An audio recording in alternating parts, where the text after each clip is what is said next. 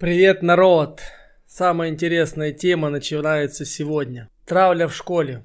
Вы знаете, на своих проработках сталкиваешься с теми проблемами, особо, особенно у ребят и девчат, которым за 35 лет, которые начались в школе. Проблемы начались в школе и в силу ряда причин не было рассказано ни родителям, никому.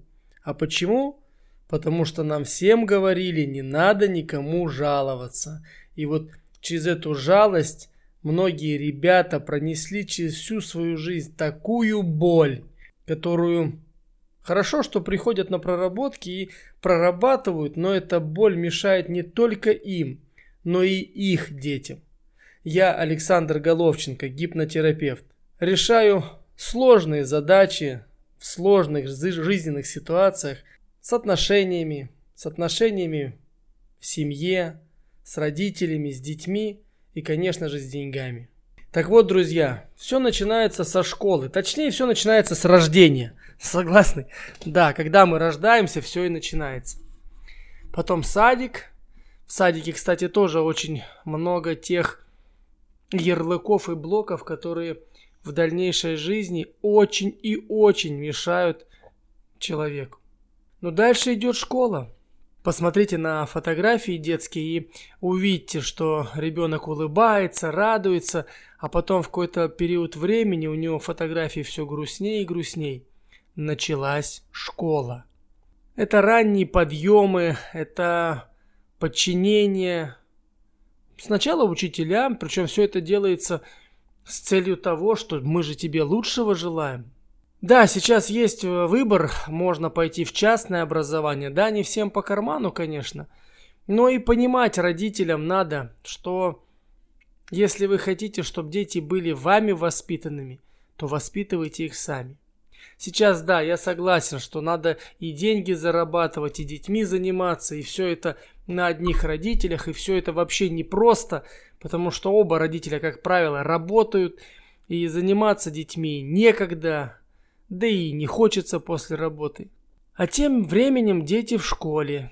И в школе приходят дети совершенно разного уровня. И материального, и воспитания, да и культуры в том числе. И отражают они то, что происходит в их семьях. И отражают они отношения друг к другу. Именно то, которое в их семьях сделано. Кто как говорит папа, как говорит мама, что говорит, как они реагируют на любые вопросы и к чему это в итоге приводит. Я говорю только из опыта, проработав уже достаточно большое количество людей и имея постоянную запись на проработки, основная проблема – это либо садик, либо школа, где какие-либо действия или слова, сказанные учителем, воспитателем, преподавателем, настолько глубоко осели на подсознательном уровне, что сформировали вывод. Сформировали вывод о дальнейшей жизни. Сформировали то, что в подобных ситуациях будет вот такая реакция. И эта реакция в итоге приводит к проблемам, к проблемам в жизни у любого человека. Я говорю о ребятах 35 старше, когда немножко уже есть какое-то понимание своей жизни, своих желаний и какая-то устаканивость, какая-то определенность, по крайней мере, что, что вам хочется. По крайней мере, задаются вопросы, а что я в итоге хочу? И когда начинается разбор всех ситуаций, всплывает вот это школьное либо издевательство, либо отношения, либо ярлыки навешенные.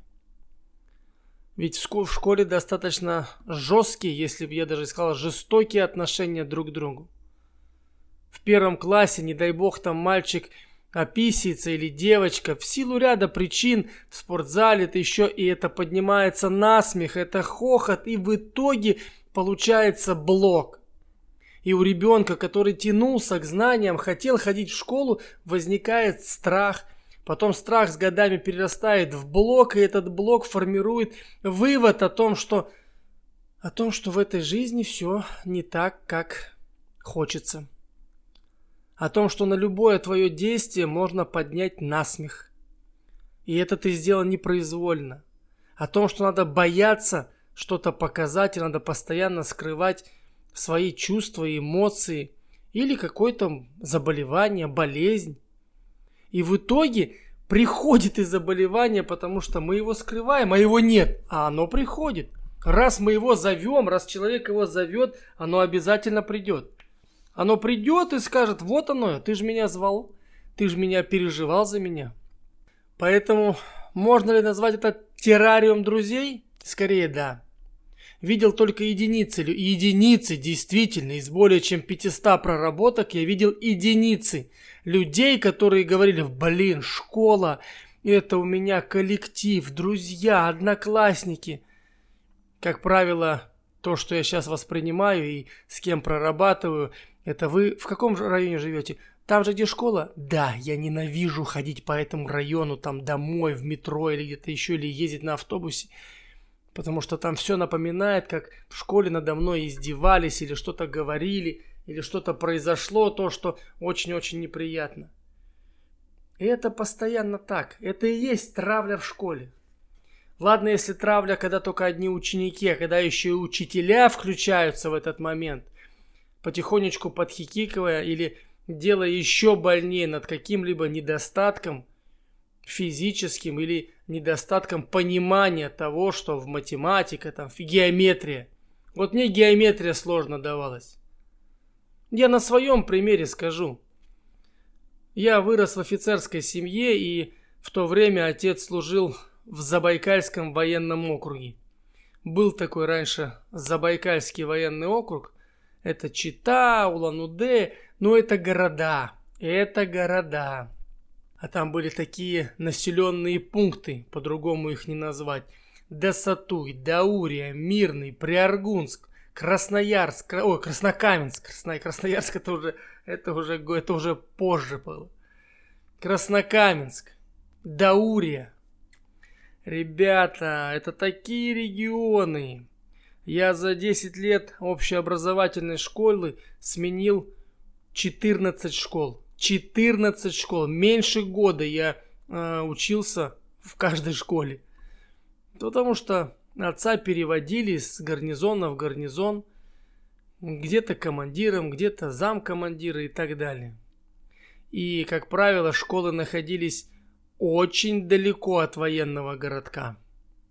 Это порядка трех-пяти километров, и утром, утром собирал детей а, армейский автобус такой, знаете, типа пазика какого-нибудь, с мордой длинной. И этот автобус возил нас туда. Ходил он по часам, утром был битком забит, окна были фанерные, потому что все были выбиты и выдавлены. Вот, и когда автобус проезжал через деревню местных, в него кидали камни, и в школе, неважно какой класс, какой возраст, было постоянное обновление. У офицерских детей отбирали и завтраки, это которые родители давали с собой, и одежду, и все, что было чуть почище, чем у местных. Поэтому с третьего класса практически я уже бился. Бился за... и постоянно проигрывал, но всегда бился. А в первых классах, прям 1 сентября помню, мама привела, оставила в школе в 82 году и ушла на работу. Все же работали, отец служил, мать работала. И после школы нас, офицерских детей, там класс человек 40 был. Кстати, деревни забитые, а детей было полно. А офицерских детей человек там 5, наверное. И вот, собирались и коллективно всех мутузили сумками, чем что было под рукой попадало. И вот первые обиды, злость, ненависть к школе привита была именно там. А еще если ты что-то пытаешься понимать лучше других, то все, обязательно после школы была разборка. И вот так 14 школ я сменял. С третьего класса начал биться уже за себя. Родителям говорить нельзя было, потому что это было западло. Никому это нельзя было рассказывать. Синяки или фингал под глазом упал, ударился от дверь. И так далее, так далее, так далее. И вот это было детство. Поэтому у меня о школе самые прекрасные воспоминания. Потом уже началось то, что я начал бить. Сначала отбиваться от местных бичей, а потом с такой же яростью и всем, чем попадало под руку, уже, уже я отмахивался. И так получалось, что другие офицерские дети сбивались гуртом, вставали за меня, а я просто уже шел в отмах. Поэтому и... Ну и поэтому и получал. А потом приходили старшеклассники от местных бичей. И вот тут снова получалось просто избиение. Но уже классе, наверное, в седьмом уже не страшны были старшеклассники. Уже никто не был страшен, потому что шло в, в ход шло все, что было под рукой. Начинали бить в классе, значит, стулья, а парты были, знаете, еще такие старые парты, где они не раздельные, а цельные, парта и скамейка, и парта открывается. Вот отламывалась вот эта фиговинка, которая открывается у парты. И все шло в, в бой, все шло только так. Ну а в старших классах уже это был как раз э, Чита, город Чита. Я школу в Чите закончил. И в этой школе уже были соревнования на самого сильного и входило э, несколько упражнений. Подтягивания, прыжок с места, э, две гири по 16 килограмм и удержание уголка на брусьях. Вот это было соревнование на самого сильного. Ну, там уже было все легче, легче и легче. И там уже было интереснее. Так вот, повезло, не повезло, сложно так сказать. В отношениях с людьми потом выстраиваются они уже под тем шаблоном, которые заложены были э, в школе, в детстве. А сейчас, когда уже я работаю тем, от чего просто кайфую, и мне нравится быть полезным людям, решать, помогать решать им их проблемы, если они действительно хотят их решить. Ведь, кстати, многие знают, что есть проблема, но не стремятся эту проблему решить. Она есть, и многие ребята и девчата думают, ну ничего, я же знаю, я же умный, я же решу, я же же же. Так вот, тем, кто так думает, я скажу так, самый профессиональный хирург на сердце не может сделать себе операцию. Как бы вы ни разбирались в проблеме, как бы вы ни читали книжек, занимались медитацией, аффирмацией, чем угодно, приседанием, отжиманием, стоянием на углях, беганием по гвоздям и так далее, сам себе ты не вытащишь эту проблему. Нужен проводник, который просто проведет тебя в глубины твоего подсознания и достанет ту проблему в пятом классе, когда ты что-то не так ответил, и учитель тебе сказал, ну ты бестолковый или бестолковая. И, и весь класс заржал, и вот это упало так глубоко, а потом мозг уже не захотел это менять. Не захотел это убирать или изменять состояние, и в итоге ты в 30 лет, понимая свою проблему по жизни, что бестолковое. И вот так оно вырисовывается. Поэтому, когда приходите к профессионалу, когда приходите к тому, кто знает на своем опыте и на практике проведения с людьми таких сеансов, где эта проблема кроется, а главное, как заменить эмоции, которые закрыты в той проблеме, которые сейчас, в сегодняшний день, не дают реализоваться ни желанием, ни мечтам, и ты живешь в страхе. Время шло, время шло, время, время лечит, говорят. Так вот, друзья мои, время не лечит. Время засыпает эту рану, которую потом вы даже боитесь ее туда тронуть. Тем, кто боится и идет своим путем, счастливого пути. А тем, кто знает, что есть страх, приходите. Я знаю, как это изменить и главное, как сделать так, чтобы ваша жизнь заиграла новыми красками. Это происходит в любом возрасте, в любом периоде. Для этого нужно только ваше желание. Поэтому травля в школе, ну в садике еще не так травят, хотя есть у меня примеры из практики, где в старших группах садика уже начинали там над мальчишками или над мальчишкой, который послабее, чуть те, которые помощнее. Ну издеваться, открыто издеваться – это отражение родительского обращения, что надо всегда давить, добиваться, вот это слово добиваться, да? Разложите его. Утром что делаете? Одеваюсь, одеваю себя, умываюсь, умываю себя, добиваюсь, добиваю себя. И когда ребенок слышит, что надо добиваться результата, что надо себя давить, вот он приходит в садик, в школу и начинает давить. В итоге он не понимает, что делает. И тем, кого он давит, делает проблемы на всю жизнь, закладывая основу неправильного восприятия самого себя. Обесценивая человека как такового. В итоге и тот, и тот вырастают не тем, кем хотели, и имеют кучу комплексов – и зачастую комплексы у того, кто издевался, гораздо больше, чем у того, над кем издевались. Потому что, потому что так работает подсознание. В мозг попала программа, а мозг зафиксировал решение, страх, боль, унижение – обида, вина, горечь привита. И в итоге это все вырисовывается. И когда я делаю проработки, я говорю, а это чувство похоже на то, которое сегодня в вашей жизни? И 90% да, да, это оно.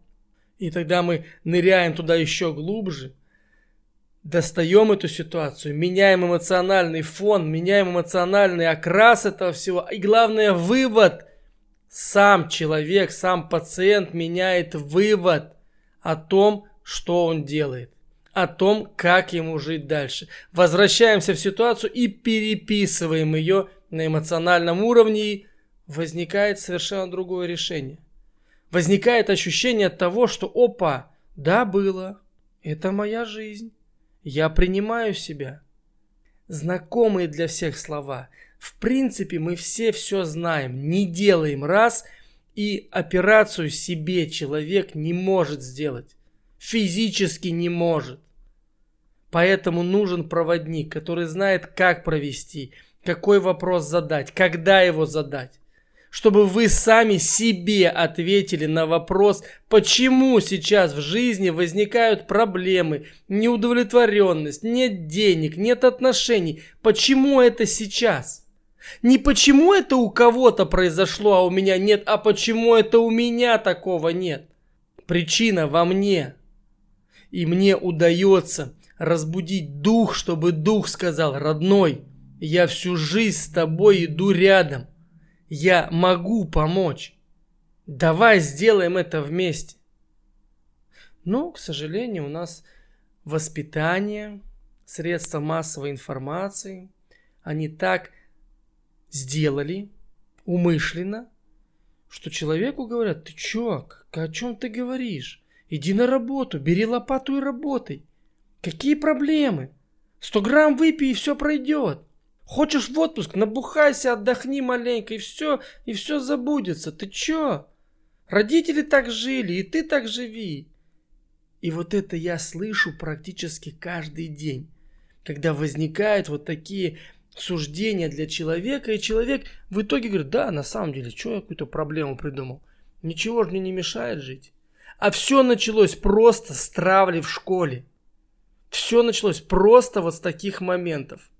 А еще мне нравится, когда начинают говорить, вы знаете, у меня было такое тяжелое детство, но я в школе там вырос, и я такой теперь крутой парень, потому что... Да, все может быть. Я вообще сразу человеку верю стопроцентно. Хотя есть много разных признаков вербальных и невербальных, э, языковых, э, отражательных и так далее, где сразу видно, врет или не врет, неважно. Раз человек, пациент хочет так сказать, говори. Говори, я принимаю тебя таким, какой ты есть, стопроцентно. Вот у тебя сразу рейтинг 100. А потом, по мере уже твоего рассказа, по мере твоих действий, даже не то, что ты говоришь, то, что ты делаешь. Любую ситуацию можно исправить. У кого-то чуть дольше, у кого-то чуть быстрее время. Любую ситуацию можно исправить. Причина во мне. Регулярность выполнения действий. Знания, которые я могу подсказать. И работа над самим собой. Даже если ты получишь знания и то, как тебе изменить ситуацию – и не будешь этого делать, не произойдет чудо. Ты будешь также ходить и думать, так, я сейчас пойду, помолюсь, и все пройдет. Не пройдет. пройдет тогда, когда ты уберешь вот эту школьную проблему, школьный блок, который у тебя возник, а подсознание его выдаст. Потому что есть техники, позволяющие нырнуть в подсознание, и не через несколько вопросов ты сам выдашь или сама выдашь ситуацию. Опа! Самое негативное было у меня тогда, когда в седьмом классе у меня там что-то произошло, и там весь класс, и что-то, или там кто-то зашел к тебе и ударил тебя, толкнул, а ты не смог, не смог или не смогла ответить, и в итоге эта проблема ушла, забылась. А тут же недалеко и кроется психосоматика. Потому что любое действие, которое было неожиданно, драматично, и ты не успел выпустить энергию, оно ушло в тело. И тело его потом выдаст в качестве сначала недомогания, а потом и заболевания, а потом и хронического заболевания. Это основа психосоматики. Неожиданно, драматично и невысказанно, не Вывалил ты обратно энергетику. Не успел сбегать в спортзал и переключить свой мозг. Как кубатурил, кубатурил.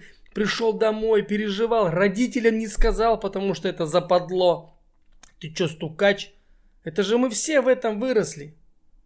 Я вообще отцу никогда не говорил, что меня там избивали или били в школе. Единственное, когда он обратил внимание, когда вот с седьмого класса все изменилось уже кардинальным образом – я там нашел какие-то две железки и дома начал их тягать, там, боксировать и так далее. Тогда же не было ни телевизоров, ничего. Были распечатанные на формате листы, старые, затрепанные. И там какие-то каратисты были, что-то там махали руками, ногами. И написано еще было от руки, от ксерокопировано как-то. Вот так вот с этого начиналось обучение карате, боксу там и так далее. Тем более, какие секции в военных городках? Там ничего этого не было. Выбирали какого-нибудь солдата, который там физвоз был или что-нибудь такое. И вот ему говорили, вот будешь заниматься с детьми. Ну еще ладно уже, когда жили э, в больших гарнизонах, кто-нибудь из офицеров вел э, детскую тренировку. Ему за это была поблажка, там он не в наряд ходил, а, а занимался с детьми, учил их там карате, самообороне и так далее. Отжиматься, приседать. Большая у нас сегодня получилась с вами беседа. Потому что школа это прям...